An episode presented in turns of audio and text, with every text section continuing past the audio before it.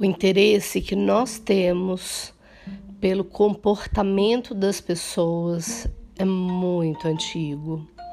Os gregos, filósofos já tinham interesse em saber por que, que a gente pensa de uma determinada maneira. O ambiente influencia nisso. Por que, que a gente se comporta desta ou daquela maneira? De acordo com o que a gente sente, de acordo com o que a gente pensa, quais situações são favoráveis, de repente, a uma explosão de raiva. Então, o estudo científico da personalidade está calcado em discussões filosóficas sobre a natureza humana. Enquanto campo da moderna psicologia, o estudo da personalidade, enraiza-se tanto na tradição clínica da psicoterapia como na tradição científica, da pesquisa empírica. E que tipo de definição a gente pode pensar quando a gente pensa nesse termo, nessa palavra chamada personalidade? A Susan Cloninger, ela propõe a seguinte definição: a personalidade pode ser definida como as causas subjacentes do comportamento e da experiência individual que existem dentro da pessoa.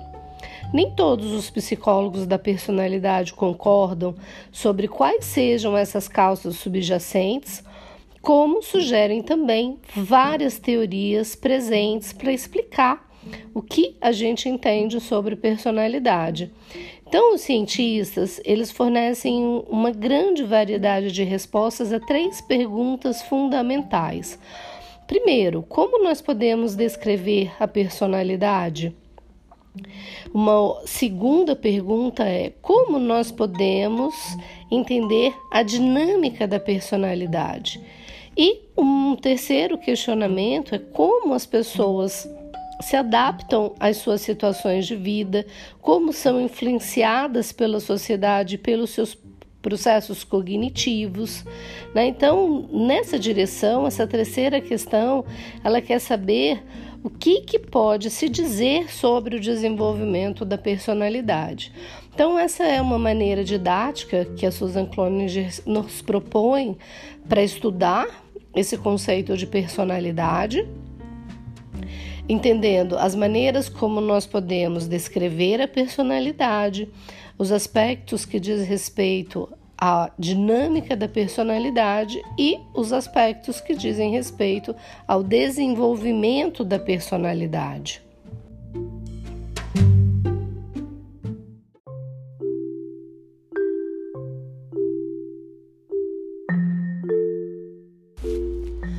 Lembrando né, que a Susan Cloninger, a nossa autora escolhida né, para estudarmos a respeito da descrição, dinâmica e desenvolvimento da personalidade, ela propõe então apresentar essas teorias a partir de perspectivas, né? no sentido de que muitas teorias têm é, características em comum e, portanto, elas estão agrupadas.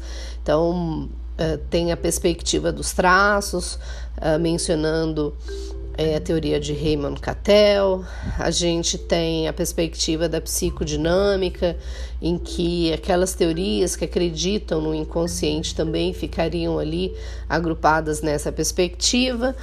Temos a perspectiva da aprendizagem, que é o que nós vamos contemplar hoje. Nesta direção, uma teoria muito importante nessa perspectiva da aprendizagem é o behaviorismo. E o que, que a nossa autora propõe?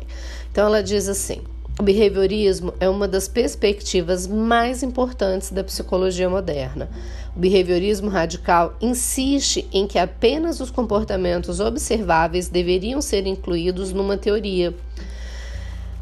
Burrus Frederick Skinner é o behaviorista radical mais famoso dos últimos tempos. No começo desse século, Watson propunha que a personalidade é determinada pelo meio.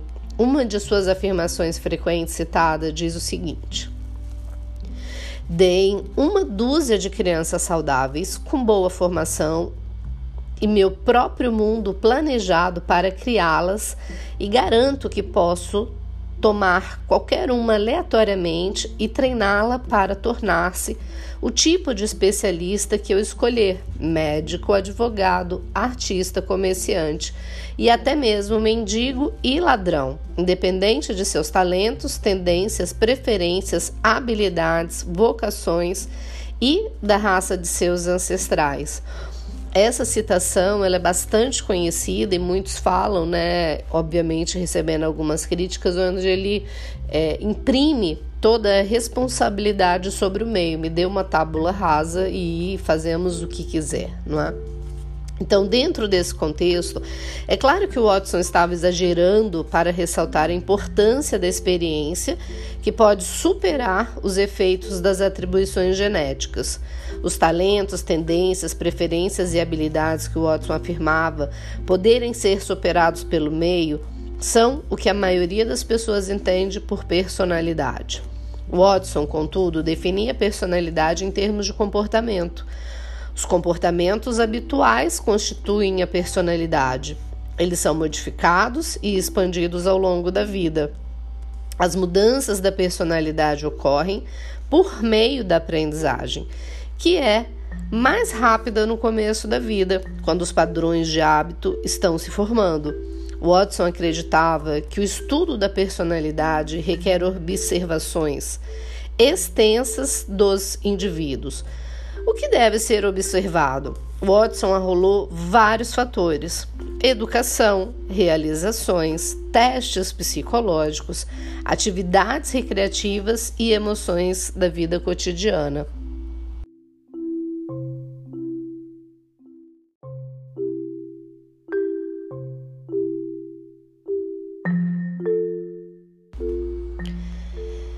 A perspectiva comportamental formula alguns postulados característicos sobre a personalidade. Então, Susan Cloninger aponta cinco principais postulados. O primeiro, a personalidade define-se em termos de comportamentos. O que uma pessoa faz constitui a sua personalidade. O comportamento e, portanto, a personalidade é determinado por fatores ambientais externos particularmente os reforços e os estímulos discriminativos. Terceiro postulado. O behaviorismo afirma ser possível influenciar positivamente as pessoas, modificando-se as condições ambientais, incluindo as mudanças sociais. Behavior, o quarto postulado. O behaviorismo postula que as mudanças podem ocorrer durante toda a vida. E o último postulado, quinto, o behaviorismo estuda o indivíduo. Não supõe que os fatores que influenciam uma pessoa possam ter necessariamente a mesma influência sobre outra. A abordagem comportamental tem uma certa dificuldade para explicar as diferenças individuais, embora não seja sua ênfase habitual. Cada pessoa vivencia um meio ligeiramente distinto, com diferentes condições de aprendizagem. Inevitavelmente, diferentes comportamentos são aprendidos.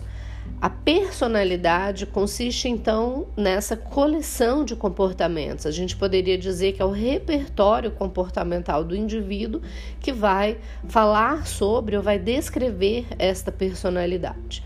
Alguns pesquisadores modernos incorporaram essa ênfase comportamental às avaliações da personalidade, medindo os traços de personalidade pela contagem da frequência de comportamentos em uma categoria relevante no que respeita a um traço.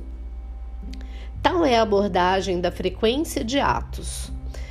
Diferentemente das abordagens psicanalítica e dos traços, as abordagens behavioristas não estão preocupadas com a estrutura da personalidade. Pelo contrário, preocupam-se com a natureza funcional do comportamento, ou seja, o modo como o comportamento interage com o meio. Uma perspectiva comportamental considera a experiência subjetiva apenas na medida em que esta se manifeste sob a forma de comportamento observável, Segundo Watson, um dos primeiros behavioristas, é possível saber, sem pedir um relato da experiência introspectiva, se uma pessoa ou animal conhece a diferença entre duas cores. Basta punir a resposta a uma cor e não a outra. Se a pessoa ou animal aprende a evitar a cor punida, mas não a outra, tem-se uma evidência da visão das cores.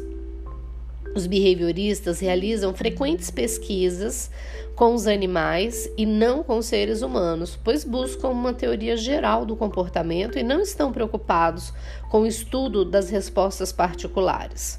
Alguns behavioristas, contudo, voltaram sua atenção para os fenômenos descritos pelos psicanalistas, reinterpretando-os do ponto de vista comportamental. A repressão, por exemplo, consiste num decréscimo do comportamento devido à punição. O deslocamento ocorre pela generalização das respostas de um estímulo para outro, outro estímulo similar. A fixação ocorre porque uma resposta foi condicionada de maneira particularmente forte. As teorias da aprendizagem variam na sua compreensão específica da natureza do reforço. Dollar e Miller, dois teóricos que trabalham nessa perspectiva da aprendizagem, adotaram uma teoria do reforço proposta por Clark Hall Nessa teoria, o comportamento é reforçado e por isso ele se torna mais frequente se reduzir os impulsos do organismo. Skinner não fez nenhuma suposição a priori sobre o que seria o reforço. Preferia determinar empiricamente o que constituía o reforço, observando os efeitos dos reforçadores potenciais sobre o comportamento do indivíduo em estudo mas na verdade ele alimentava animais famintos para reforçá-los e, portanto, sua pesquisa não era tão diferente.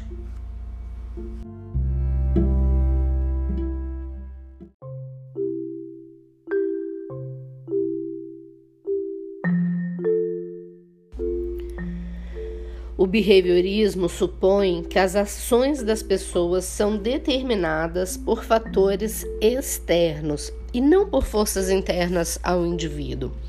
Essa suposição determinista produziu um longo debate entre os behavioristas, particularmente Skinner e os humanistas, que são apresentados e estudados também para quem estuda a personalidade a partir de diferentes teorias então, uh, Skinner afirma que as pessoas são livres para escolher as suas ações.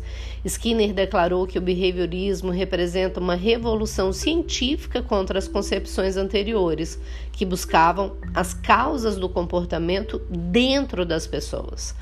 Mas o próprio pensamento behaviorista não está isento de influências provenientes de fora do âmbito científico. Ele apresenta temas que fazem parte do pensamento moderno mais geral. Os problemas podem ser resolvidos por meio da tecnologia, a razão prevalece sobre a emoção, a moral não é absoluta, mas relativa e o mundo pode ser melhorado. É, esta perspectiva né, propõe duas questões de estudo. A primeira seria Quais os pressupostos característicos da perspectiva da aprendizagem? E uma segunda questão de estudo: qual a posição assumida pelo behaviorismo na controvérsia ideográfico/nomotético?